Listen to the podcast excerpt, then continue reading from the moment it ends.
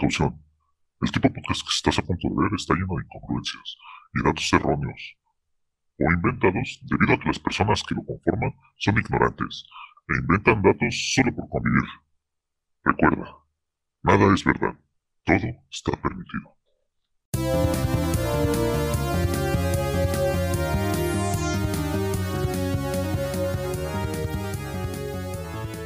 Hola a todos, bienvenidos otra semana más de Easter Geeks. Pues sigue pasando el tiempo, nosotros seguimos volviendo y haciendo las cosas que nos gustan, que es hablar con amigos sobre todos estos temas geeks que disfrutamos. Eh, yo soy Total Mosh, conmigo siempre está Ramrodo.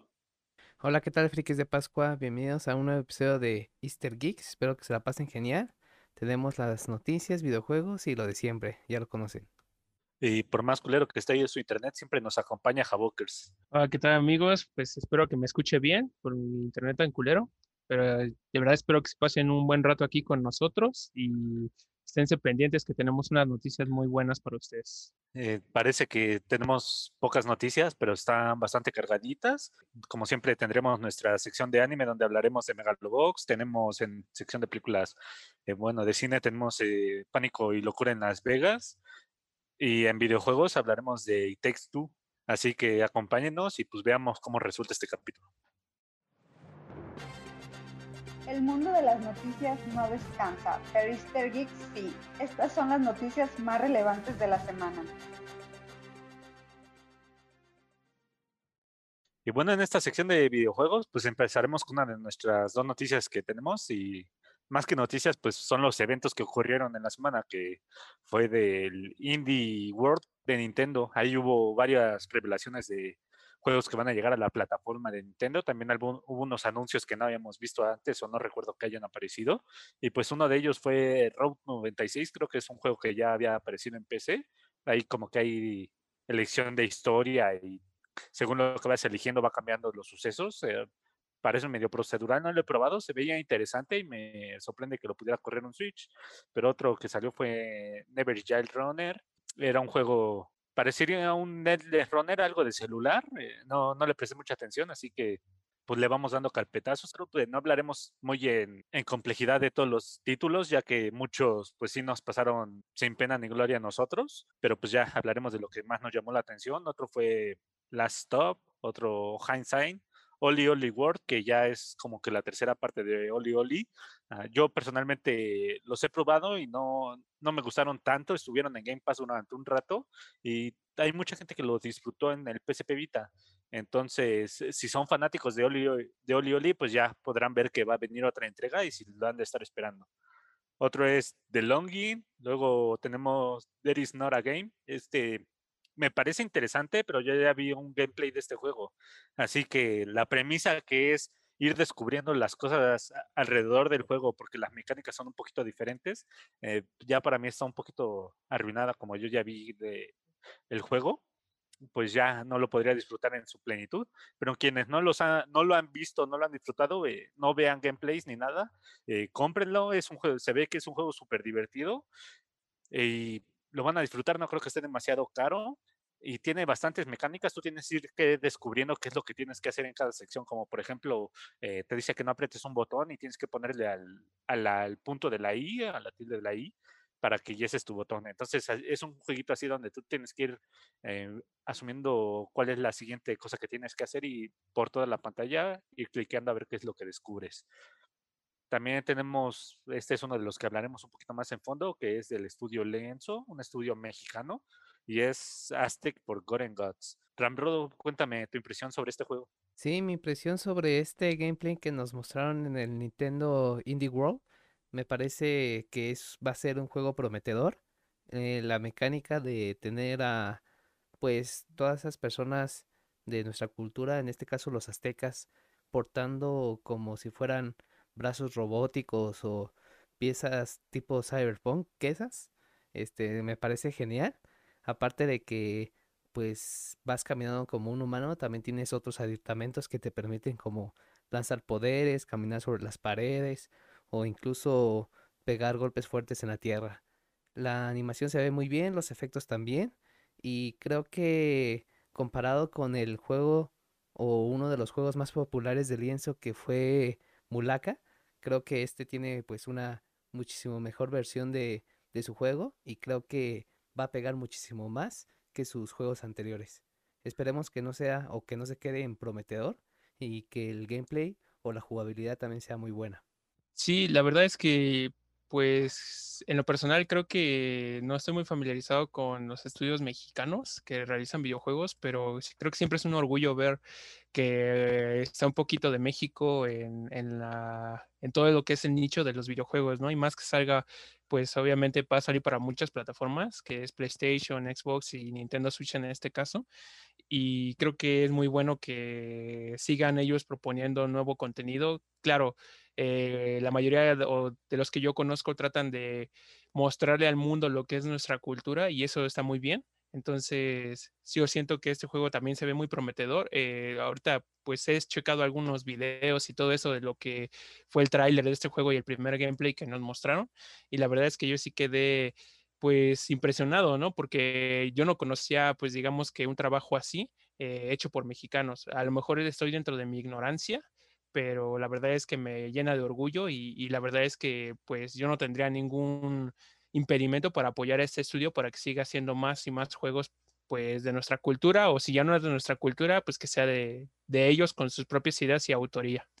Es un juego pues bastante llamativo y más que lo anunciaron en un evento internacional de Nintendo, eh, pues hace pensar que Mulaka ha vendido bien su consola, ¿no? Que eh, usaran esta ventana para anunciar este juego es algo sorprendente.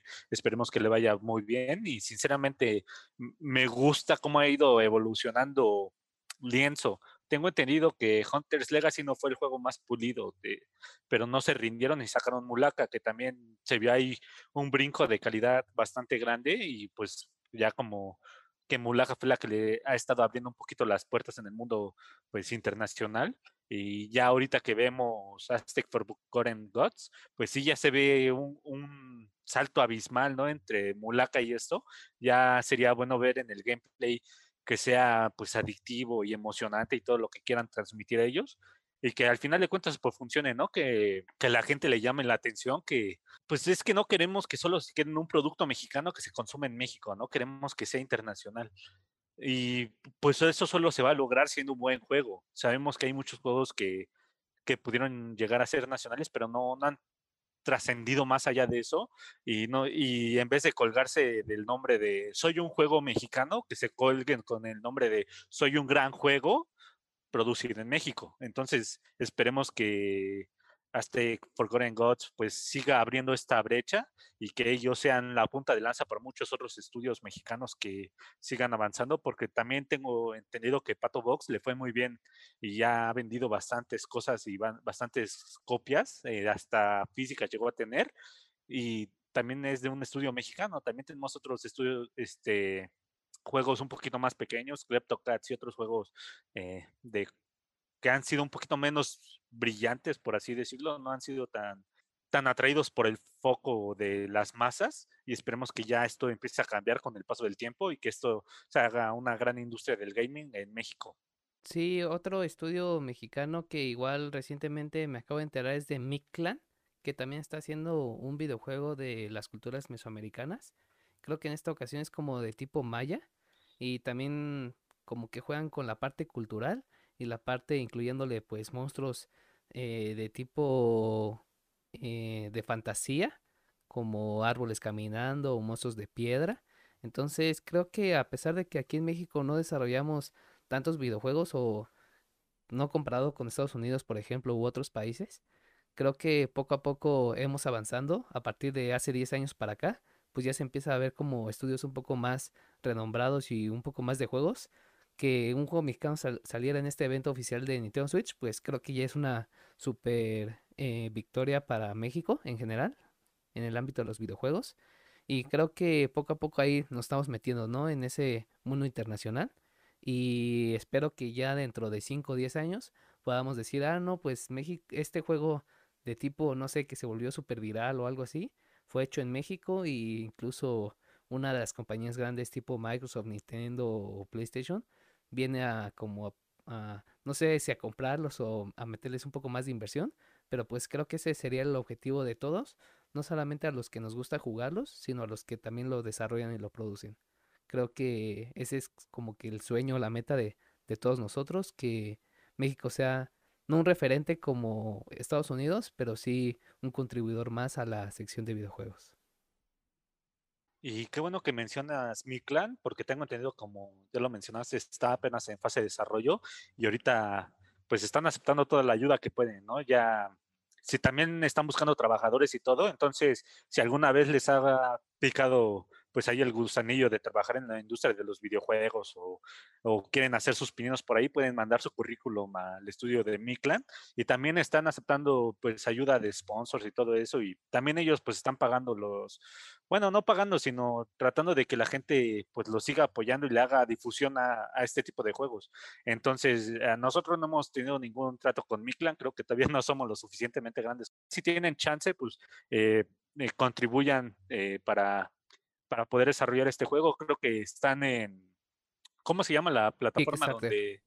Exacto, están en Kickstarter y creo que si das una cierta cantidad, pues aparecer en los créditos. Entonces, si a lo mejor lo que también tienen el sueño es aparecer en un videojuego, aunque sea en, créditos, pues ahí está la llave. Entonces, apoyemos a Miklan. Eh, nosotros pues hablaremos de él cuando se pueda y ya haya noticias sobre ello para mostrar nuestro apoyo.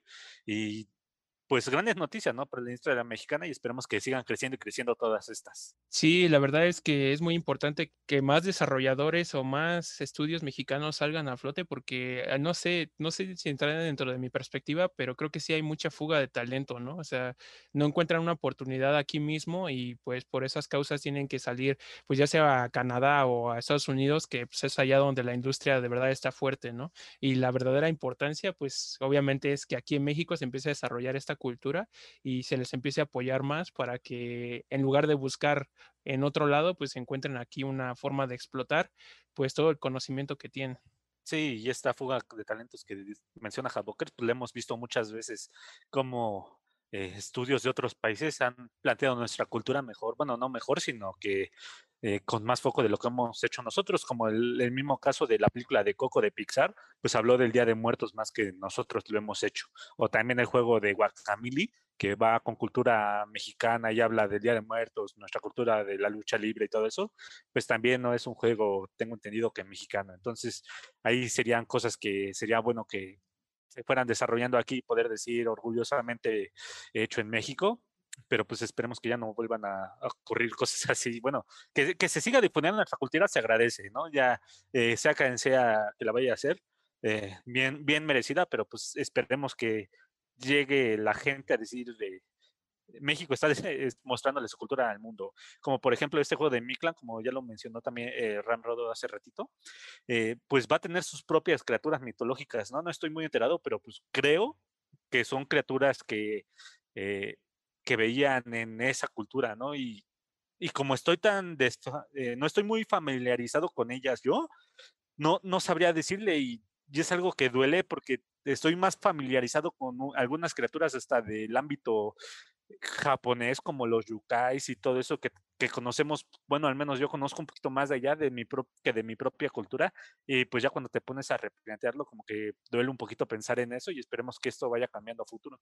Y pues bueno, ya eh, pasemos al siguiente juego, ya eh, hablemos de Exxon Free 2, es un juego, pues también se ve como clásico, pero es nuevo, es tiene un pixel art bonito, eh, ya es la continuación obviamente de Exxon Free 1, lo estuvieron regalando ya hace tiempo en Xbox y en PlayStation, así que posiblemente muchos lo tengan en su consola, si no lo han jugado, pues den la oportunidad, no sé si Ramrodo le haya dado un poquito, lo haya investigado. No, este, no sabía que también ya había estado en PlayStation. A lo mejor se me pasó de esos juegos que regalan cada mes. Pero este gameplay de Oxenfree 2, la verdad se ve, como dices, muy padre el diseño. Y pues es de esos juegos donde importa más el diseño y un poco más la historia que te reten a ti como batallar con la jugabilidad del juego. Siento que es un juego que lo vas a disfrutar, ya sea con la música, el diseño o, o la historia. Y pues como ya viene el 2, ya viene de garantía de que si jugaste el 1 te va a gustar el 2, ¿no? Entonces, denle una oportunidad. Yo personalmente tampoco lo he jugado, yo sí lo tengo eh, guardado en el disco duro y no lo, no lo he jugado todavía, así que viendo que ya hay una segunda entrega, pues a lo mejor posteriormente le dé una probadita y vea de qué trata este juego. Eh, otro de los juegos que se, bueno, que se anunciaron en llegada a Switch es el de las Tortugas Ninja, la venganza de Shredder. Ya platicamos un poquito de él, así que creo que no es bueno ya extendernos otra vez con este mismo tema. Y otro que se, que se anunció ya, creo que está en PC, ya, ya salió en las plataformas, pues es School de Hero Slayer, que pues se ve también eh, mucho esta estética de, de pixeles, se ve muy chulo, es un plataformero y pues también eh, pues le voy a dejar eh, la palabra a Javokers que nos cuente de su opinión sobre este trailer. Pues la verdad es que el juego en sí me llama bastante la atención.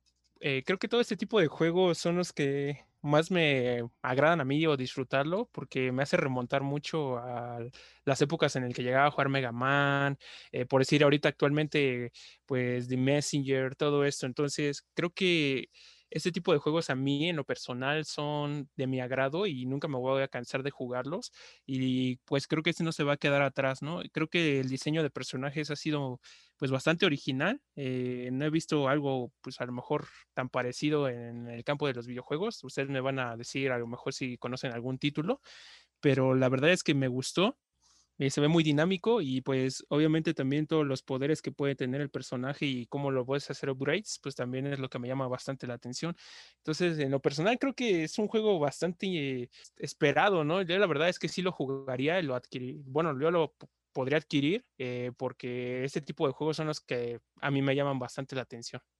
Y pues bueno, esas son las impresiones que tenemos ahorita de los juegos de, del Indie World. Todavía hay muchos más que se anunciaron ahí que no, no metimos en la lista, como por ejemplo eh, FESA anunció su llegada al Switch. Pues hay muchos, si, si quieren pueden darle una checada al video de Indie World si aún creen que nos faltó algo.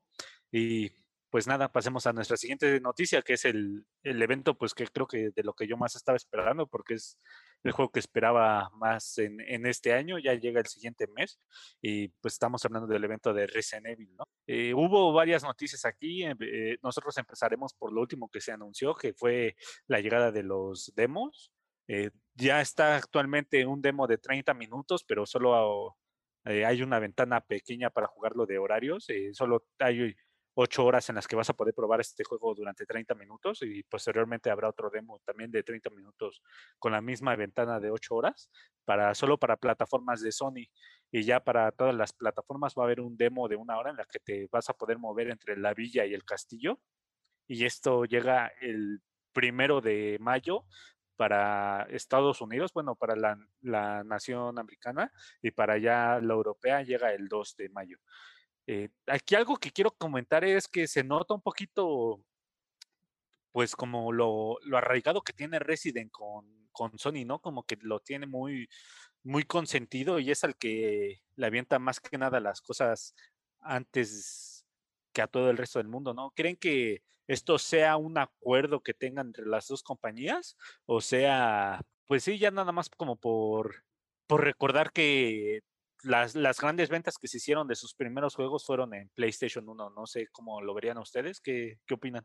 Ok, este, pues sí, yo pienso que se ha de ser algún tipo de acuerdo. Eh, bueno, también, pues como tú lo mencionas, creo que ahí fueron también sus grandes años. Yo sé que aún continúan, pero pues ahora sí que cuando empezó todo este proyecto y todo, todo el desarrollo de los juegos, pues siempre fue en PlayStation, ¿no? En ese momento, pues todavía no existía eh, la competencia que era Xbox porque pues, en PlayStation 1 fue donde empezaron a salir estos míticos juegos.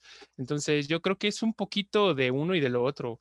Eh, yo creo que sí le han dado como que un poco más de facilidades y algunas exclusividades que yo creo que pues son lo importante, ¿no? Y, es a lo mejor de lo que sí extrañaría yo un poco de, no contar con un PlayStation porque pues la verdad es que sí les están entregando unas, un poco de cosas eh, o que prueben antes las cosas que nosotros de que somos de Xbox. Pero pues sí, yo la verdad es que pues lo celebro y de verdad espero que para ellos o para todos los usuarios de PlayStation, pues que ya disfrutaron tanto el demo que ya se había liberado la otra ocasión y como este nuevo demo que va a salir de 30 minutos, pues creo que es un pequeño beneficio para todos los que han sido fieles y que pertenecen a pues a esa consola, ¿no?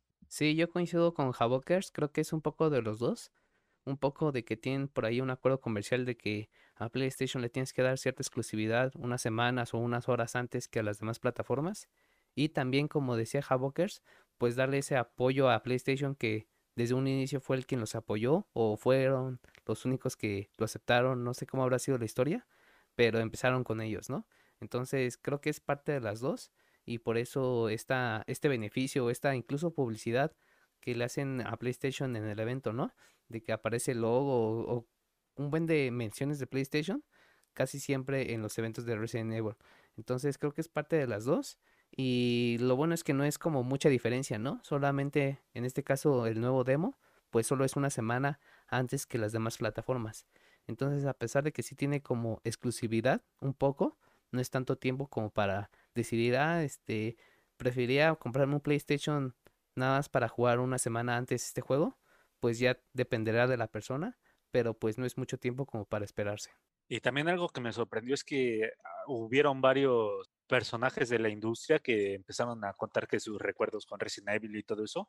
Y lo que pues sí me sacó de onda es ver que era puro personaje de la marca Sony, ¿no? Por ejemplo, directivos de Naughty Dog, este, personajes que ayudaron en la creación del PlayStation 5 y no ver ni siquiera ahí alguna personalidad de, pues ya ni siquiera de Xbox o algo así, sino de cualquier otro, pues sí me, me sacó de onda ahí, como que se nota demasiada la fidelidad que tiene Resident Evil con la marca de, de PlayStation y es algo pues que sí no, no comprendo yo todavía de al 100% porque recordemos que uno de los más grandes juegos que, que dio Resident Evil se salió primero en, el GameCube, que fue Resident Evil 4.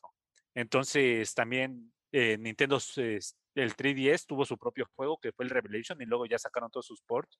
O también el Resident Evil 1 Remake, primero salió en GameCube. Entonces em, vemos cómo Nintendo ha tenido, también hay su presencia y ver que tienen una marca tan, tan pareciera fiel a, Sony medio me, me, saca de onda, me llega a asustar. Y pues sí, eh, pues quisiera que nada más ver que dijeran, ah, pues sí, eh, es un contrato y pues por esto ya eh, estamos tan, tan amarrados de Sony, pero ya ni siquiera sacar una, una persona diciendo, ah, sí, recuerdo este Resident Evil o, o al mismo Shinji Mikami o algo que, que empiecen a hablar de, de su tiempo de Resident Evil, pues sí, saca un poco de onda ver que ni siquiera este personaje que ahorita ya trabaja en estudios en Microsoft, por así decirlo, con su estudio Tango Games, no, no haya sido llamado para esta celebración de 25 años, ah, fue, fue duro para, para ver. Pero pues ya recordando un poquito Resident Evil 4, pues no, no la avientan para una plataforma más, por así decirlo. Ya lo tenemos en el, en el GameCube, en Play 2, 360, Play 3, Xbox One, en el Play 4, en Series X, lo tenemos posiblemente en Play 5, lo tenemos en Switch, y pues ya nos lo anunciaron para VR. No sé si vaya a cambiar demasiado lo que ya conocemos sobre Resident 4, verlo en otra perspectiva, pero pues se agradece. Al final de cuentas, es un juego que es de lo más grande. Si yo tuviera VR, a lo mejor lo jugaría, pero soy pobre, así que ustedes, ¿qué, qué, piensan de ver más juegos VR? Que ya sabemos que Resident 7 salió en VR en, en el Play 4. ¿Y qué me, qué me dicen de ver un Resident Evil 4 en VR? pues creo que ya explotaron demasiado lo que es PlayStation 4, ¿no? Y todo el impacto que ha tenido. Resident Evil 4, ¿no? Sí, todo el impacto que ha tenido este Resident Evil, creo que es, pues creo que sí fue uno de sus juegos más, pues digamos que les abrió las puertas a un poquito más de gente y creo que por eso es que es muy querido por la gente y por lo mismo les ofrecen pues versión para chile, mole y pozole, ¿no? O sea, para todas las consolas, todos los dispositivos tienen al menos una versión de Resident Evil 4 y pueden disfrutarla ahí. Entonces yo creo que, pues a lo mejor sí cambia un poco la perspectiva que tú lo vivas, que tú estés ahí pues manejando a Leon y a lo mejor te da un poquito de diferencia en la experiencia, pero yo pues al final de cuentas creo que es lo mismo y no, no me aportaría demasiado. Yo la verdad es que no lo adquiriría, mejor me esperaría el remake si es que los rumores son ciertos y de verdad se va a hacer. Yo la verdad es que el remake pues yo sí estoy apuntadísimo cuando salga. Y sobre los juegos de Resident Evil en VR, yo creo que sí es una propuesta interesante para que ya más gente se siga sumando a adquirir este tipo de tecnología Y pues yo siento que como ya lo habíamos hablado las otras ocasiones, pues es a lo que apuntan los videojuegos a lo mejor en un futuro, ¿no? Eh, que vayan a explotar toda la realidad virtual y todo eso. Entonces, pues que sigan produciendo más y más juegos o adaptándolos a esta tecnología, pues siempre va a ser beneficioso tanto monetariamente para ellos como para el mundo de los videojuegos. Sí, totalmente de acuerdo. Creo que mientras más videojuegos saquen para VR, pues la tecnología se va a empezar a ocupar más por los jugadores de videojuegos y un poco se va a desarrollar más esta tecnología para que eh, año tras año pues veamos o tengamos un mejor hardware que aproveche toda esta capacidad. Yo la verdad sí agradezco que haya este juego o que haya salido también para VR, porque a pesar de que no tengo yo VR para PlayStation 4, he tenido un par de oportunidades de, de jugar el PlayStation VR y la verdad es otra experiencia, ¿no? Si te pones unos audífonos con cancelación de ruido, más aparte el visor y con un buen espacio, este, disfrutas muchísimo más el videojuego. Yo he jugado uno que es de tipo igual de horror o de sustos, que es como vas en una cabaña de terror, te sale a veces un payaso, o vas en un tren igual como en las casas de Haunting, pero está, o sea, me espanté demasiado eh, e, esa vez y los ruidos, eh, las imágenes, todo es como si estuviera realmente dentro de, de una casa maldita, ¿no? La verdad es que es totalmente una experiencia y espero que con el nuevo dispositivo que va a sacar PlayStation 5 pues hayan mejorado un poco más la experiencia por parte del jugador al ponerte un visor de VR. Pues ojalá este, esta versión de Resident 4 para VR llegue pues a todas las plataformas que lo permitan y no se quede solo en, en el VR de Oculus, que creo que va a estar por ahora limitado solo a él y pues veamos qué, qué, es lo que sucede. Algo que no creo que llegue a, a VR va a ser Resident Evil Village, porque creo que todos sabemos qué es lo primero que haríamos con, con el VR, ¿no? O sea, pues tenemos a Lady Dimitrescu y, y creo que no, no acabaría bien en las cosas con ese VR y terminaríamos de alguna forma en ex videos. no, no, no veo cómo, cómo termine buen puerto ese juego e, enviar, así que creo que Capcom lo va a limitar a vela de lejitos y no toques. Sí, lo van a tener que censurar en algunas partes, porque si no, va a haber muchos, muchas demandas. El diablo es puerco, amigos. Uno nunca sabe. De, de, solo imaginármelo ya se me antojó. Ya, ya, ya quiero el VR, ya, ya quiero ese VR con, con esa Lady Dimitres de tres metros, pero eh, eh, pasemos antes de que mi mente se empiece a perder. Eh, la otra cosa que pues ya tuvimos trailer y ya hemos hablado de ello era eh, de la serie de Resident Evil de Infinite Darkness. Eh, tiene fecha para julio, si no me equivoco y pues como ya sabemos va a estar en Netflix. Algo que ya se nos ha ido revelando un poquito más es pues la temporalidad de la trama y que los sucesos que ya habíamos platicado un poquito de ellos. Ahora sabemos que esto sucede dos años después de Resident 4 y si no me equivoco Resident 4 es como del 2002, 2004. Entonces esto ya estaría por ahí como por el 2006 y ya, y es, estos sucesos van a aparecer en la Casa Blanca durante el mandato del presidente que es papá de Ashley, la chica que rescatamos en Resident 4. Entonces, de ahí pues podremos ver bastante la conexión que, que ya tenemos con todo el universo y seguramente hay fans de Leon que lo quieren volver a ver y pues no nos queda más que esperar. Algunos de ustedes pues espera esta, esta serie con ganas. Sí, yo espero esta serie porque como había comentado en otro podcast, eh, no conozco muy bien la historia de Resident Evil. De hecho, apenas compré el Resident Evil 1 en oferta en PlayStation para conocer un poco más de este mundo de Resident Evil. Entonces, yo sí le espero un buen. Eh, vi el tráiler que pusieron en el evento y se ve muy bien hecho, ¿no? A pesar de que es animada, pues parece que sí son personas reales las que están ahí y siento que sí me va a gustar por lo menos yo que no conozco tanto y vi los primeros avances, creo que va a ser una buena serie. Yo sí estoy más familiarizado con un poco de lo que es la historia de Resident Evil, de hecho me gusta bastante.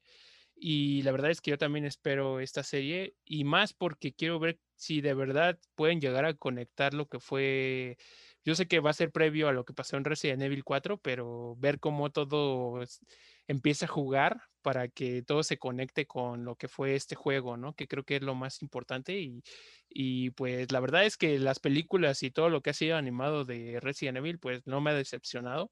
Creo que es lo que más me llama la atención, más que a lo mejor los live action, porque pues hasta ahora no me han convencido, pero la verdad es que la historia se ve prometedora, me gustó mucho el tráiler. Los personajes pues obviamente son pues los icónicos, ¿no? Los que ya conocemos de Resident Evil. Entonces, y pues Leon siempre va a ser yo creo que el favorito por, por todos por mucho tiempo, porque no hay otro que le pueda quitar el lugar, a lo mejor Jill, pero pues eso ya es otro tema.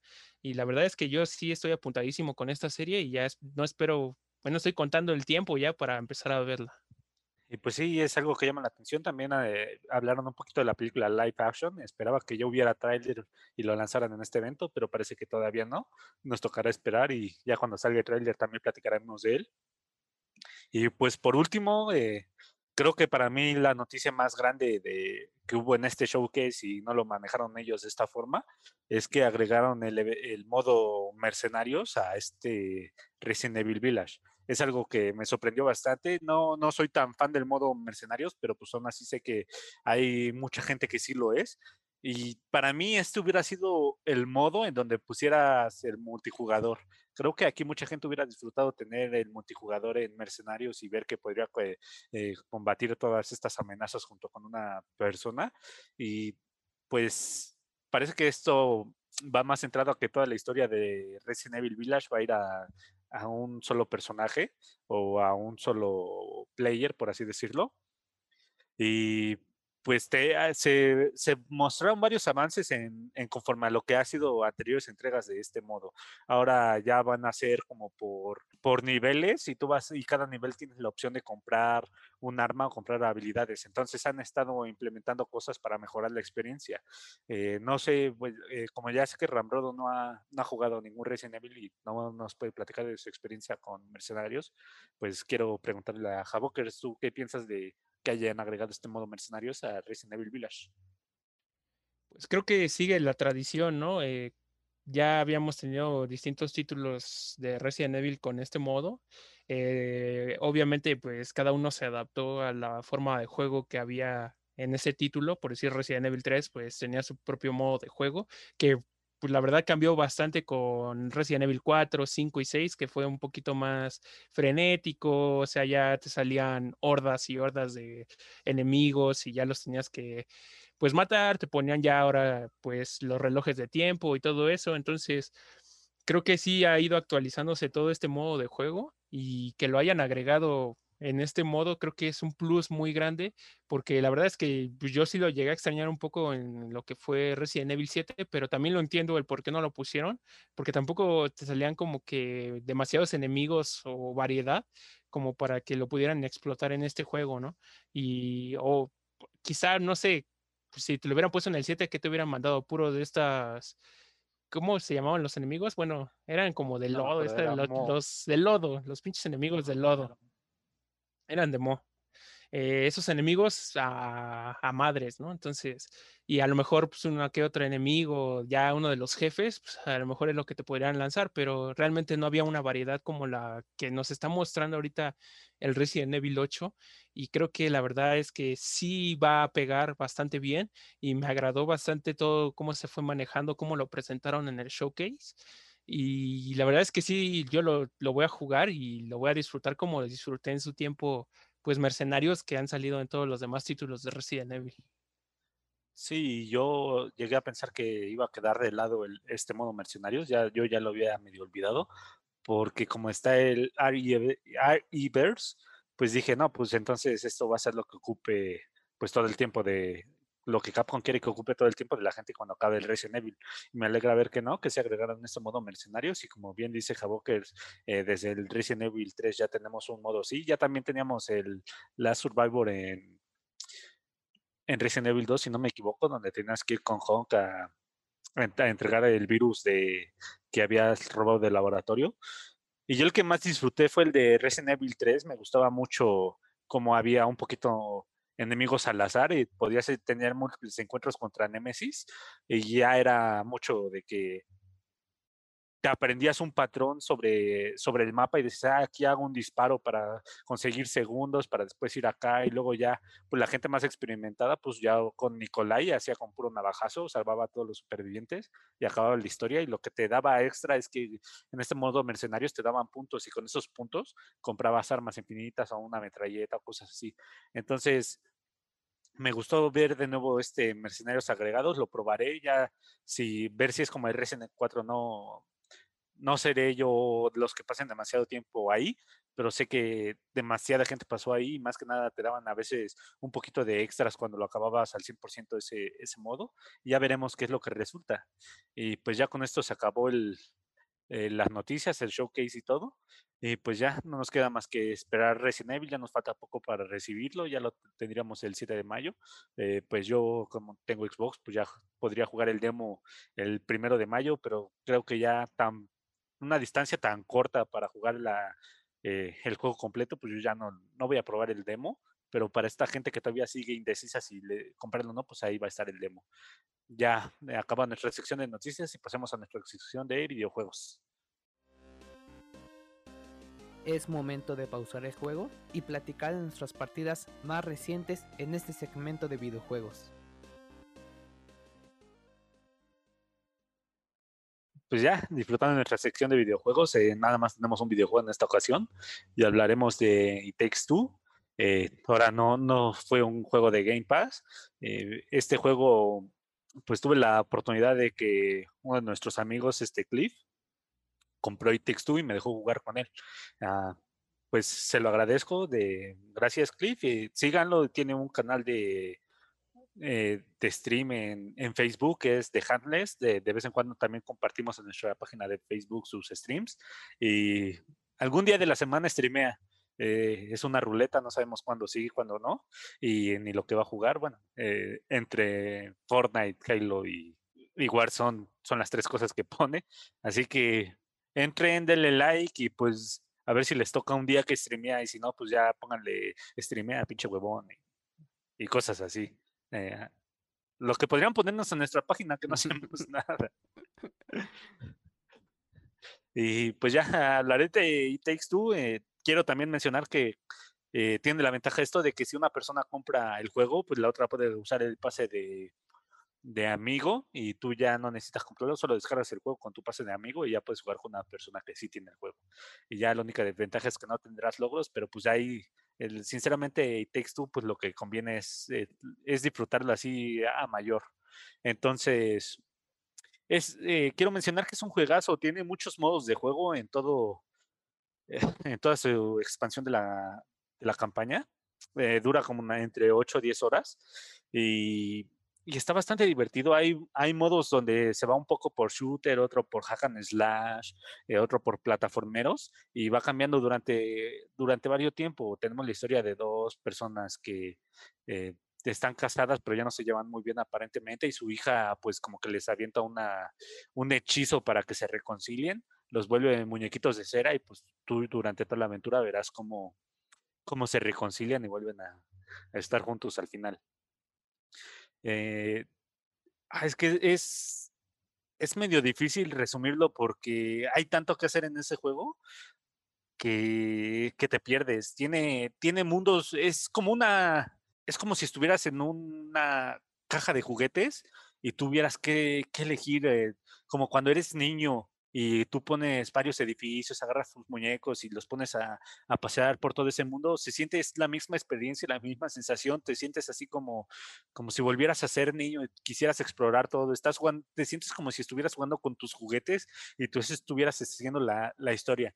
Entonces es algo que yo recomiendo plenamente porque es una diversión que ya hace tiempo que no sentía con, con muchos videojuegos. Entonces es una experiencia que sinceramente sí, sí no se pueden perder. Eh, no está muy caro, está como en mil pesos y ya como tiene ese paso de amigo, pues si quieren entre dos personas, pues ya se lo reparten y lo, lo descargan.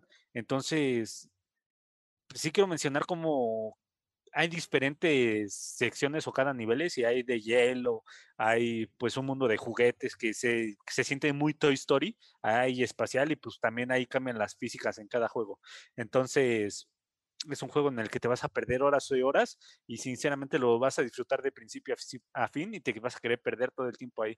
También como es forzosamente de dos jugadores, puede ser dos en la misma consola o puede ser online, pues hay minijuegos en los que tú compites y ya al final de cuentas puedes ver si de todos los minijuegos cuántos ganaste tú o cuántos perdiste y pues ahí como que se pone a prueba las habilidades en distintos tipos de juego y pues me honra decir que yo gané la mayoría cuando jugué contra Cliff, así que quiero resumir que soy una chingonería en los videojuegos, eh, bueno, comparado con Cliff, o sea, o sea, le sumamos 1 a 0, pues no es mucho en una escala de, de 0 a 100 pero pues ya soy mejor que ese güey, pues ya me aplaudo a mí mismo.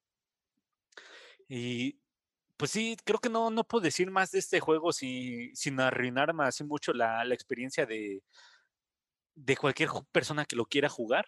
Espero que, que haya sido suficiente lo que haya dicho, porque siento que, que estoy hablando muy poquito del juego y quisiera hablar mucho más, pero sí siento que se muere un poquito si te van revelando varias cosas, aunque no sea de la trama de, de la forma de juego, siento que, que es maravilloso irlo descubriendo tú cómo, cómo resolver cada cosa. Entonces, creo que no, no quiero agregar mucho más, más que nada para mantener este misticismo dentro del juego. Y lo que vale ahorita, 100% recomendable. O sea, le doy cinco corazoncitos de cinco porque simplemente es una gozada de juego, es una maravilla y en serio que te recuerda lo que es ser niño jugando con tus muñecos. Así que eh, vivan esa magia, permítanselo. Si, no se lo pueden comprar de una persona, eh, júntenlo con un amigo y entre los dos divídanse el precio para que disfruten este juego, porque en serio que vale mucho la pena. Sí, muy buena recomendación. Ya entre dos personas creo que ya no es tan caro y dos personas lo pueden disfrutar, ¿no? Creo que es una muy buena opción. Así es, eh, creo que tú lo querías jugar con uno de tus hermanos, ¿no, Ramro? Sí, este, ya a finales de año cuando esté jugando con mis hermanos, igual no sabía que se podían jugar dos consolas con el mismo juego, entonces mejor aún voy a poder adquirir ese juego para poder disfrutarlo con mis hermanos. Y ahí está, pues ya no hay nada más que agregar, eh, denle la oportunidad y pues pasemos a nuestra siguiente sección y aunque videojuegos fue corta, pues espero que le- les haya picado la curiosidad de este juego. Las series y películas nunca terminan. Por eso, a continuación sigue nuestro Guachando semanal.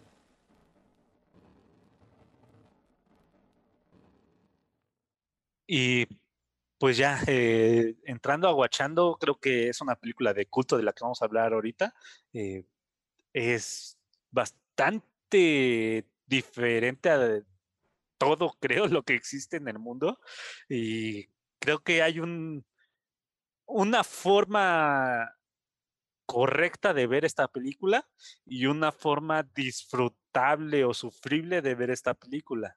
La forma correcta, pues es como verla como todos la vemos, tratando de apreciar todo lo que se ve, y la forma divertida, bueno, disfrut, no sé, viajada es como en drogas, ¿no? Como que esta película, yo creo que en drogas es toda una versión diferente, ¿no? Se ha de sentir súper, súper extraño, y creo que es esas películas como a lo mejor es ah, The Wall de Pink Floyd o eh, El Mago de Oz escuchándola con Pink Floyd o muchas otras películas que, que son una experiencia pues que a lo mejor se, se debería vivir alguna vez en la vida con drogas.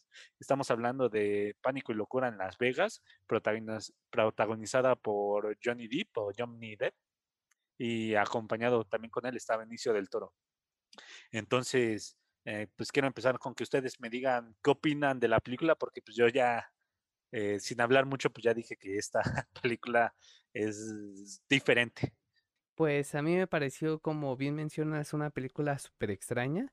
Al principio no sabía si Johnny Depp era eh, o se dedicaba a periodismo o trabajaba en una empresa corporativa. No sabía qué era porque ni, ni te lo explican, ¿no? Y después eh, sale con este cuate que es su abogado que le dice, no, yo como tu abogado te recomiendo comprar como un buen de drogas y vamos a Las Vegas y esto es lo que tenemos que hacer para cubrir una carrera de motocicletas que aparece en la película. Este, la verdad yo pensé en cierto momento de tan fumada que está, que su abogado en verdad no existía, porque luego volteaba de un lado y volteaba para el otro y ya no veía su abogado y veía como reptiles o monstruos medio raros también y después aparecía de nuevo. Entonces, como a la mitad de la película también eh, dice que ya no está, que se fue. Y yo dije, no, nunca pasaron cuando se fue, cuando su despedida en el avión. Entonces, ¿qué está pasando? Y luego ya después como que era una escena posterior a lo que pasa al final de la película.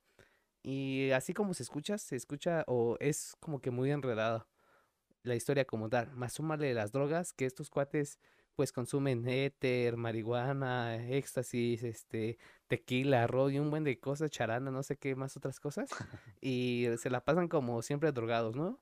Y te van explicando como, ah, pues el LSD te causa esto, o ya no te puedes comunicar con tu espina dorsal porque caminas como que medio raro.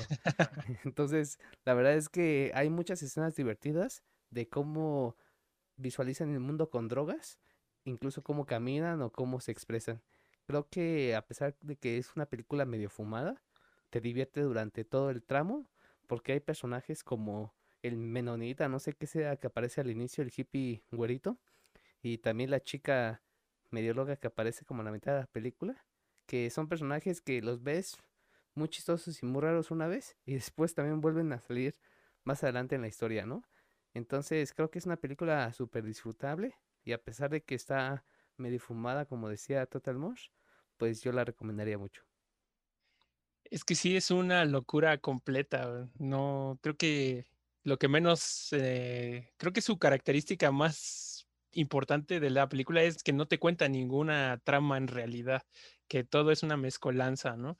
Y como ustedes lo mencionan, eh, creo que son tan buenas eh, las actuaciones que la hacen disfrutable, ¿no? Porque la forma en la que actúan drogados, todo lo que hacen, eh, que ven el piso con suciedad, que todo está lleno de agua, todas las locuras que hacen en drogas, eh, ver, ver todo esto, creo que sí como que te entretiene bastante y más que siempre que están drogados, siempre hay uno como que el que pues funge la el rol de que yo soy el que está acuerdo y yo soy el que te llevo y el que pues evita que te suicides, güey, que hagas alguna locura o así, ¿no?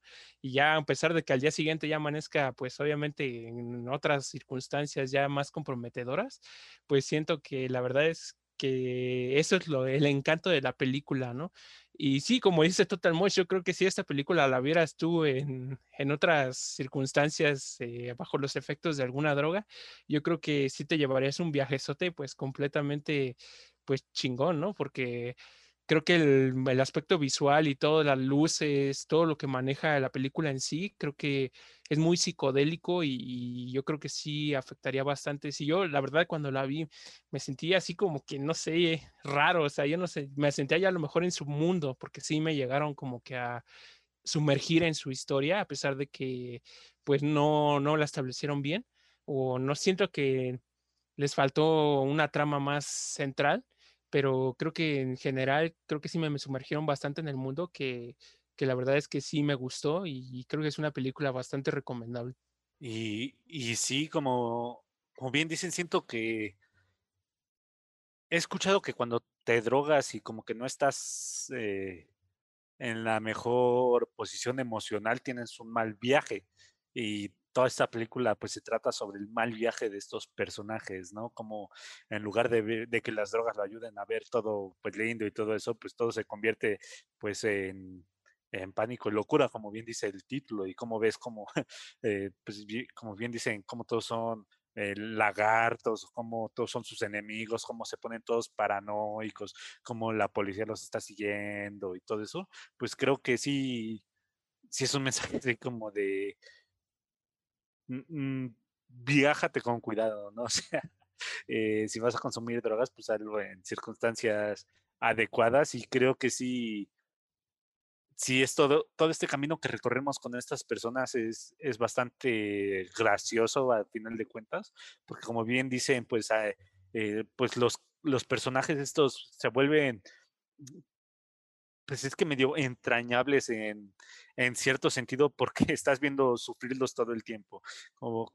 Como en la aparición que ya mencionó Ramrodo del menonita, que es eh, Toby Maguire, y como al principio ellos lo asustan y Toby Maguire sale corriendo así en chinga diciendo estos güeyes me van a matar, y luego cuando, cuando ya se está escapando este eh, Johnny Depp en el carro y ve a Toby Maguire y dice, no mames, ¿qué hace este güey acá? Y cómo se, se da reversa todo asustado cuando en realidad él había sido la persona que, lo, que asustó a, a Toby Maguire. Entonces creo que tienen estos momentos bien graciosos cuando le deja de funcionar la, la columna, como bien y lo sentí así como que muy lobo de Wall Street cuando se toman esa droga que no los deja caminar bien. Entonces, creo que se siente como algo, también como que una experiencia esa que, que, quieres vivir, aunque sea una mala experiencia, ¿no? Como esa que dices, es que se va a volver una gran historia para contar.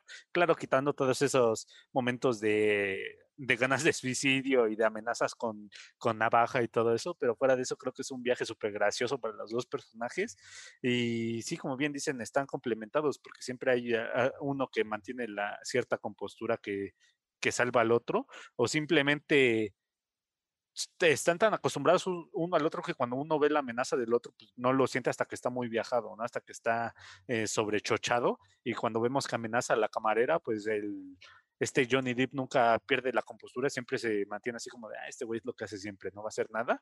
Y, ya Benicio del Toro, pues ya se va todo enojado y dice, ah, te ven el carro ya en la verga. Y pues ya el, este Johnny Depp se iba a llevar su, su, comida y dice, no, ¿qué estoy haciendo? Ya nada más regresa su plato y su comida y ya se, y ya se va con, eh, con Benicio. Y pues sí, todo, es, todo este viaje es todo eh, pura psicodelia. Así, yo, yo llegué a a ver de repente quitar la pantalla, la vista de la pantalla como por unos segundos y cuando regresaba ya estaban en un acto diferente y yo decía, ah, chinga, ¿cómo, cómo llegaron aquí? ¿Qué, qué está pasando? Porque no, eh, ¿qué pasó? ¿Qué pasó en estos cinco segundos que ya, ya estamos todos más locos? Entonces, creo que sí, sí es algo que, si vas a ver sin drogas, eh, concéntrate lo más posible para que pues sigas todo, todo el arco de todos los personajes. Eh, si vas a ver en drogas, pues ya seguro vas a quitar la vista en un momento porque te va a dar un, un mal viaje, ¿no? Entonces, eh, creo que es una película que se debe ver al menos una vez porque sí es eh, súper extraña, es algo como que no estamos acostumbrados a ver, pero no, no llega a ser así tan tan oscura como para que digas, ah, esta cosa no, no está recomendable. No es, no es como decir, ah, sí, eh, debes ver esta película checa que trata sobre tres horas de un güey sentado en una banca y ves cómo le está alimentando unas palomas. Y, y se quedan así como de, ese es el, el, cine impresionista que la gente quiere ver. Y no, esto es una película diferente, pero disfrutable aún así. Y creo que viendo al director que llegué a ver y lo investigué tantito y vi que era uno de los personajes de Monty Python, o bueno, una de las personas eh, dentro de Monty Python, pues eh, creo que medio en mi cabeza se esclareció todo y dije, claro, tenía que ser alguno de estos personajes que de por sí hacen una comedia súper graciosa y loca para su tiempo, que era, eh, pues sí, desafiaba muchas cosas en ese momento. Entonces, creo que sí está súper disfrutable y y creo que Javokers eh, tiene algunos datos curiosos sobre esta película.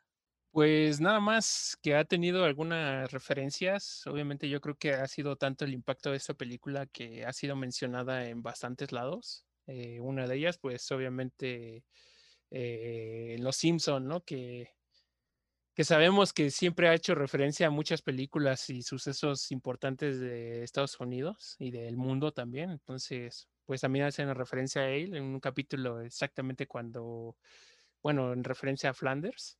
Eh, no sé si ustedes recuerdan este episodio o lo hayan visto.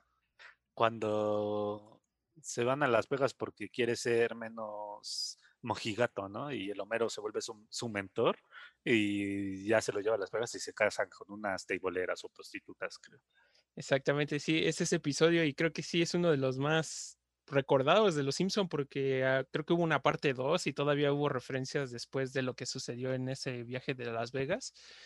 Y bueno, esa es una de las primeras referencias. Y otra, bueno, pues si a ti te gusta el metal, eh, en específicamente el metalcore, pues hay una banda que se llama Avenged Sevenfold, que es, es, famosa en el género. Y una de sus canciones más famosas, llamada Bad Country, eh, fue inspirada totalmente en lo que fue esta película. Y de hecho, el video ya eh, me di la tarea de revisarlo otra vez, pues volver a recordarlo porque esta canción ya tiene un cierto tiempo y la verdad es que sí te cuenta pues varias partes de la película, ¿no? Tanto cuando van en el carro que empieza a ver pues como pájaros o cuervos o no me acuerdo qué, en el que van volando al principio. Es exactamente así como empieza el video de esta, de esta canción y todo lo demás que desenvuelve, pues también hace referencia a lo que pasó en la película. Entonces, pues sí, creo que era importante mencionarlo, dado que el impacto, bueno, ahí se ve cuál es el impacto que ha tenido esta película, tanto para el cine como para toda la cultura, eh, pues sí, eh, del cine en todo el mundo, ¿no? Y pues yo creo que yo le daría cuatro pastillitas de éxtasis de cinco y esa pastillita que le falta es la que me falta consumir a mí para darle su cinco de cinco, yo creo, y pues sería lo único que, que me evitaría darle su, su, calificación perfecta. Sí, yo le doy cuatro estrellitas de cinco también porque la verdad eh, es una película súper disfrutable. Eh, solamente como había dicho Javokers, creo que eh, explicar un poco la historia o seguir un poco de trama le hubiera quedado un poco mejor pero sin duda una película muy disfrutable. Y pues para no salir de contexto, yo creo que también le daría 4 de 5. Creo que la historia es bastante buena en general la película. Eh, la trama pues es una locura como ya lo mencioné, entonces creo que tiene cierto encanto y, y véanla, pues también les va a gustar. Por eso mi calificación. Y bueno, ahí tienen la recomendación. Gente, si ya la vieron y han estado entachados, díganos cuál es su experiencia viendo esta película. Pues en drogas no la sugerimos, ¿eh? No sugerimos que el consumo de drogas, pero pues si ya lo estuvieron, cuéntenos qué, qué fue lo que sucedió. Y pues creo que ya sería nuestro momento de pasar a nuestra última sección de anime. Y ya saben, cualquier cosa pueden contactarnos en las redes sociales para contarnos sus experiencias. Todos los animes tienen voz y nosotros la escuchamos y compartimos. Esta es nuestra recomendación de anime.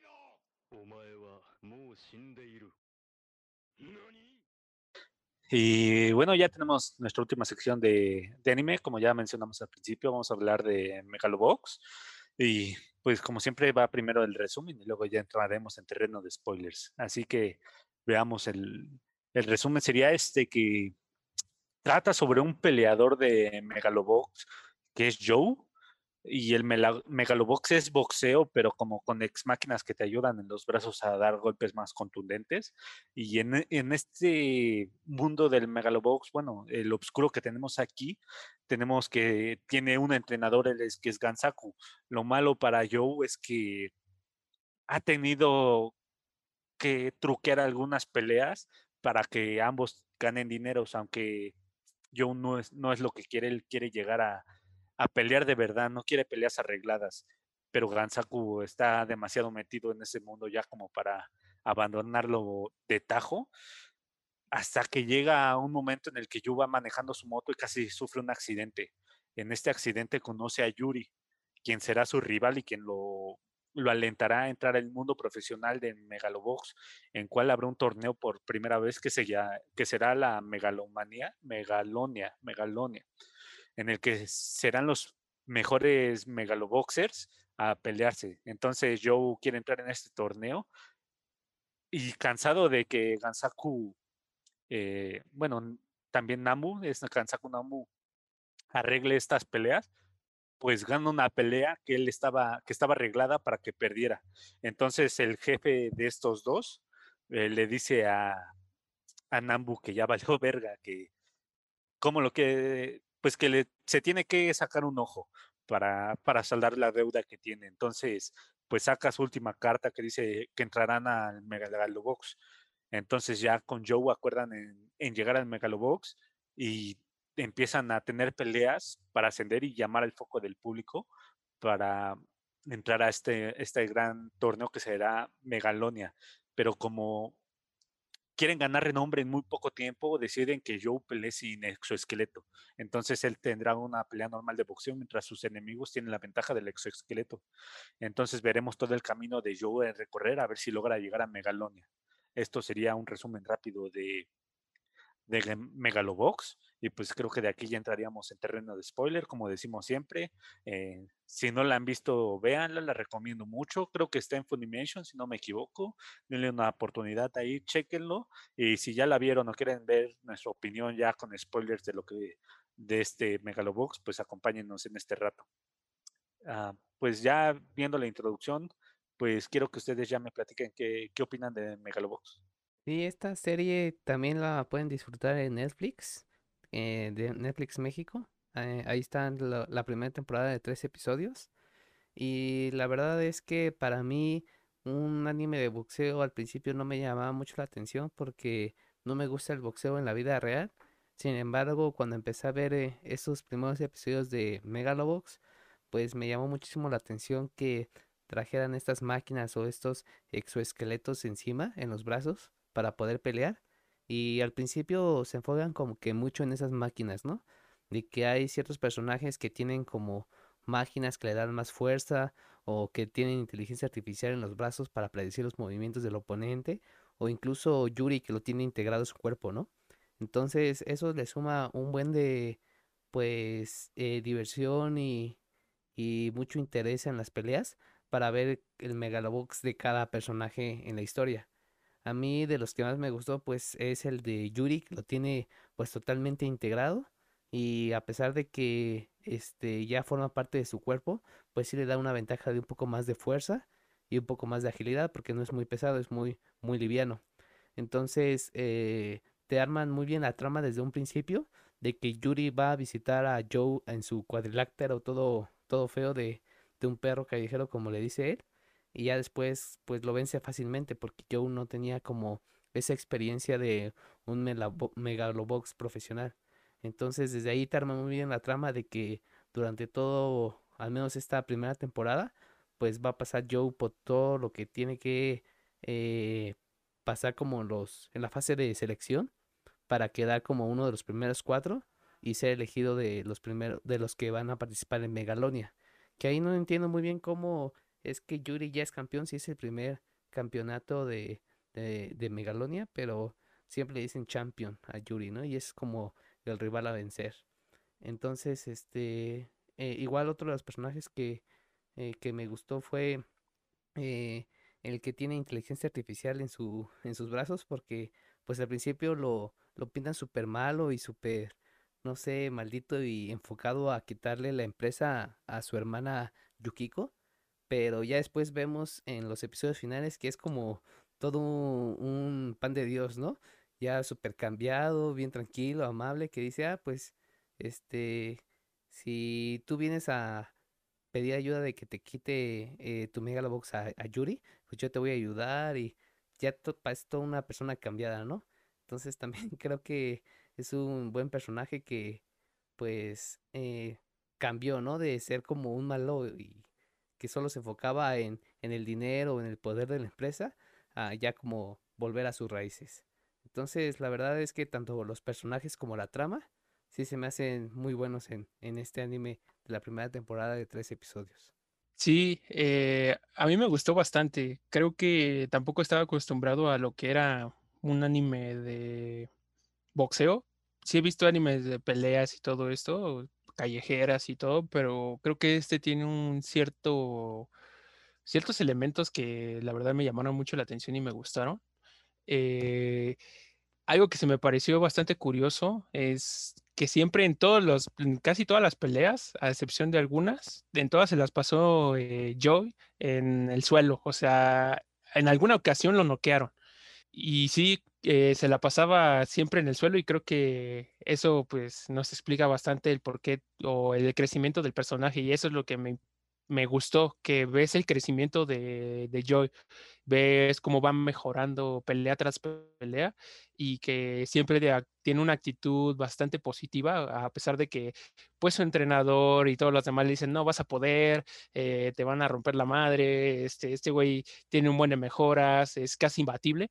Y él, a pesar de que recibía millones de golpes y lo dejaban hasta pues eh, creo que en una ocasión apareció ahí orinando sangre, ¿no? O sea que de verdad lo dejaron bastante mal, ¿no? Y a pesar de todo eso, de tantos golpes y tanto castigo, siempre logró sobresalir y siempre quiso como que pues salir adelante todo por un objetivo que era pelear contra Yuri en el, en el torneo, ¿no? En la final del torneo.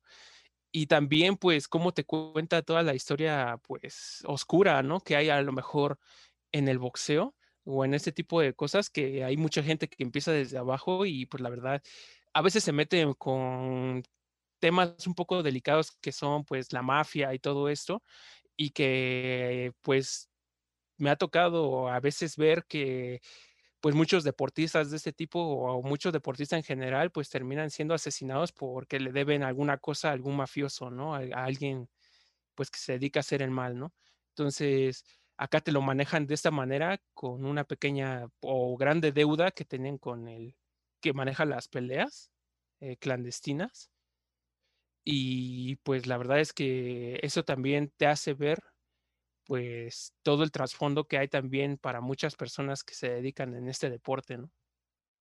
Y, debido a esto, creo que salió una de mis escenas favoritas, que es cuando eh, este Nambu está viendo la pelea desde lejos porque supone que tenía que vender esa pelea de Megalonia y, y de repente por el chicharito le dice a, a Joe, no, pues ya rífate, güey, chingatelo, ya gana y pues yo ya me resolveré a ver qué pedo.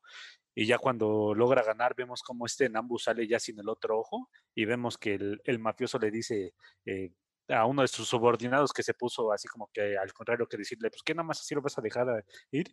Y, y el mafioso le dice, güey, su mayor deseo era ver a, a Joe en, el, en la final pelear y se quitó el ojo ya no va a poder hacerlo. ¿Crees que una persona que se quitó eso eh, no merece ya tener una deuda saldada? Y, y sí, me gustó esa escena y también después en la final, cuando este Sacho, que no hemos platicado de él, ahorita yo creo que hablamos un poquito más de él, le está describiendo a Nambu la pelea, le diciendo, no, se están peleando con todo, están dando con todo, y ya este eh, Nambu nada más está sintiendo la vibración en el suelo, de, bueno, en el ring, y le dice, "Ya, tú tranquilo, ya disfrútalo, tú recuerda esto en tu memoria, y como nada más vemos cómo se le derrama una lágrima a Nambu, no manches, fueron eh, como que escenas muy, muy fuertes, muy poderosas, y dije, no más, y sí, sí, sí me pegó más duro esta escena que, que Yuri a este, a este Joe. Sí, Sacho es un personaje súper importante ahí en el equipo de Joe, porque a veces era el que les levantaba el ánimo, el ánimo tanto a Nanbu como a Joe cuando decía, no, es que no voy a poder, y es que tú me dices que no voy a, que no puedo y que no soy capaz de vencerlo. Entonces ahí entraba Sacho de que no, pues nosotros tenemos un objetivo y estamos aquí para ganar y llegar hasta Megalonia. Eh, Sacho igual no pasa desapercibido con su historia. Sabemos que es como hijo del ingeniero que creó el Megalobox o este es, eh, exoesqueleto de los luchadores o de los boxeadores. Entonces también tienen como una parte muy relevante dentro del anime, ya que apoya tanto a Joy como a Nanbu, como fue su padre fue parte de la historia de, de esta cosa que se llama Megalobox. Entonces igual tiene su propia historia de que es huérfano, su padre lo mataron y su mamá murió un año después. Entonces también tiene como un objetivo, ¿no? De poder vengarse de cierta forma de, que hayan matado a su padre y su forma de vengarse ya pues al final ya no es como matando a Yukiko, sino que Joe gane la final y que como de esa forma destruya todas las esperanzas de la corporación. Que igual la última pelea me gustó mucho de que no ninguno de los dos tienen Megalobox, entonces es como una pelea de, de puño limpio, ¿no? Y creo que se van como a la larga de 10, 11 rounds todos seguidos para saber quién es el mejor, ¿no? Ya los dos están cansados, Yuri está como exhausto de que le hayan hecho la operación de su Megalobox y Joy pues eh, ya ha recibido pues varios golpes de, del campeón. Entonces la verdad esa pelea me gustó mucho y creo que sí la, la supieron desarrollar muy bien. Y yo creo que como que al final de cuentas enaltecen lo que es el deporte en sí, el box, ¿no? O sea, como que te lo hacen o te lo muestran como que lo más auténtico es pelear tú mismo, ¿no? Como se pelea actualmente, sin necesidad de tener alguna asistencia mecánica o algo que te ayude a mejorar, ¿no? Que obviamente pues acá te lo mostraban que si su equipo era mucho mejor, pues obviamente su rendimiento iba a ser brutal, ¿no? A comparación de alguien que tenía a lo mejor un exoesqueleto bien chafa y entonces al tenerlo pues ya tenías una desventaja mayor, ¿no? Y eso es lo que te muestra, o como yo siento que trataron de enaltecer el deporte, lo que es el box eh, tradicional, o que no sabemos si en un futuro va a haber algo así, pero creo que tratan como que de dar un golpe y decir, este es el box, o sea, es, es sin ninguna otra ningún apoyo para poder realizar este deporte, ¿no? Y eso fue también lo que me gustó de, tanto de cuando empezaron las peleas con Joe, que él se quitó todo el equipo que tenía, bueno, obviamente fue porque se le, bueno, se desmadró con lo que pasó en la historia, pero al final de cuentas, a pesar de que haya sido primero para darse publicidad, eh, ya después que peleara solo con esto, creo que sí es un plus muy grande y, y eso fue algo que me gustó bastante. Sí, me gustó mucho pues, la forma en la que son 13 capítulos y la última pelea exactamente se va pues a 13 rounds, ¿no? Entonces creo que me gustó mucho ese pequeño detalle y también en ver cómo la pelea pues en el último golpe, en el decisivo, pues te la cortan y se va a créditos, ¿no? Y ya no te, no te muestran quién fue el, el, ganador de toda la pelea hasta que terminan los créditos y ya te dicen, este, Joe ganó la pelea. Y, y pues ellos, pues como que la directora de, pues de la pelea de Megalonia, pues sí no, no lo declaró, aunque fue campeón, no lo declaró así como un campeón legítimo porque ya no era Megalobox lo que estaban haciendo esos dos personajes, era box tradicional. Entonces, aunque lo ganaron, pues vemos que está preparando ya la siguiente, el siguiente torneo y, y ella dice, pues el campeonato que quedó eh, pues ahí disponible porque no, no declaró pues un campeón de megalobox en sí a, una persona. Entonces me pareció muy, muy grande y al, al, principio cuando vi a Yuri pensé que era un personaje que iba a ser de esos mamones inalcanzables que, que solo quieren tener la victoria y me, me gustó ver cómo va pasando la, los capítulos y los capítulos y te das cuenta que es una persona pues noble que, que, lo que él quería era pues tener un encuentro con alguien de su nivel, ¿no? Y, al ver que Joe no tenía ese, pues esa, esa, ventaja que él tenía, pues decidió quedárselo para bajar al nivel de Joe y tener un encuentro uno a uno sin ninguna ventaja de los dos. Y, y algo que me sorprendió es verlo inválido. Supongo que fue por lo de eh, el exoesqueleto que le quitaron, o no sé si Joe le dio un putazo tan grande que lo dejó inválido. Sí, es algo que también me quedó la duda, güey. Dije, porque ahí te pone exactamente que pasó un año, ¿no, güey? Y dices, un año y todavía sigue en silla de ruedas, que no se recupera este güey o qué le pasó, güey. sí, no sé si la operación tuvo algo que ver o fue tanto esfuerzo al final de la pelea que pues terminó eh, pues sin poder caminar, ¿no? Y, y sí, creo que es una, una, gran historia. Si hubiera acabado aquí, no me hubiera molestado. Creo que de principio a fin se manejó bastante bien la historia. A los personajes, pues sí, en sí se vuelven entrañables y, y me gustó también ver ese pequeño guiño de que no puede haber un evento de boxeo sin tener algún mexicano, latino, algo así. Entonces vemos que, que, que siempre habrá uno, aunque pues no era el protagonista, pues no quedó campeón, pero es bonito ver que, que siguen tomando en cuenta, aunque sea para cosas así. Sí, Pepe Iglesias, a pesar de que no tuvo una historia pues muy explicativa de dónde viene o de qué estado es o algo así, pues se siente como otra vez el, lo que estábamos hablando ese ratito en videojuegos, ¿no? Que el orgullo de que aparezca un personaje mexicano en una serie internacional que en este caso pues es un anime japonés. Y sobre todo que se dan cuenta de que en el boxeo creo que México no es no pasa desapercibido, ¿no? Creo que en el boxeo México es una de las potencias. Yo sé que hay otras también, otros países que tienen muy buenos boxeadores, pero pues México no, no puede pasar por alto, ¿no? Y creo que el simple hecho de que lo hayan incluido un mexicano en esta historia, creo que es un bonito homenaje y un reconocimiento a los boxeadores, pues, mexicanos que han participado, ¿no? Y actualmente se está emitiendo la segunda temporada de Megalobox, apenas van tres capítulos, se llama No Man, creo. Está muy, muy buena, de hecho creo que están enalteciendo un poquito más los, eh, pues esto, estas raíces mexicanas. Ahorita pues se ve como, bueno, ni siquiera voy a decir mexican, mexicanas para no encerrar pues solo al país, sino como que latinas.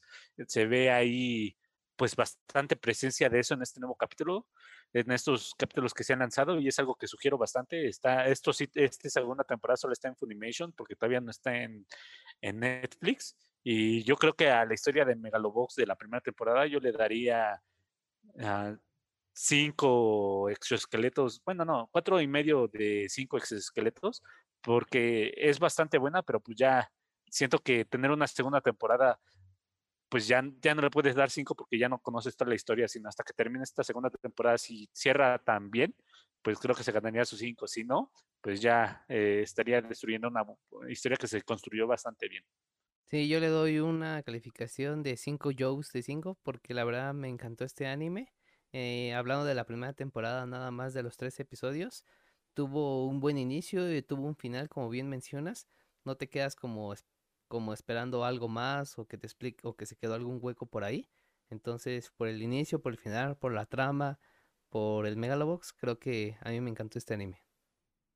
Pues yo igual, eh, creo que al igual que Rodo le voy a dar 5 de 5 Yukikos porque la verdad es que es una historia bastante completa, me gustó en, en toda, en su totalidad, creo que cada capítulo lo disfruté, cada, tiene su encanto eh, y la recomiendo bastante, recomiendo que la vean, le den una oportunidad. Eh, los personajes también son muy carismáticos, cada uno tiene su progreso durante, bueno, mientras va ocurriendo toda la historia, van progresando y creciendo, entonces no hay ninguna queja para esta para este anime y espero que la segunda temporada pues sea igual de buena. Pues bueno, ya quedó nuestra recomendación de Megalobox. Aquí esperemos que les haya gustado, que, que les haya llamado la atención si no lo han visto y que nos compartan cuál es su opinión en todas nuestras redes sociales. Y no se pierdan esta segunda temporada, está empezando bastante buena y se ve que se va a poner mejor con el paso del tiempo. Entonces, creo que ya no nos queda más que decirles adiós. Y ya saben, síganos en todas nuestras redes sociales. Estamos en Facebook como Gululup, estamos en Twitter como Gululup, estamos en YouTube como Gululup y estamos en todas las páginas de podcast como Easter Geeks, una producción de Gululup. Pues sí, espero que se la hayan pasado muy bien, frikis de Pascua. Eh, nos vemos para la próxima. Recuerden que pueden dejarnos sus recomendaciones y nos vemos en la próxima.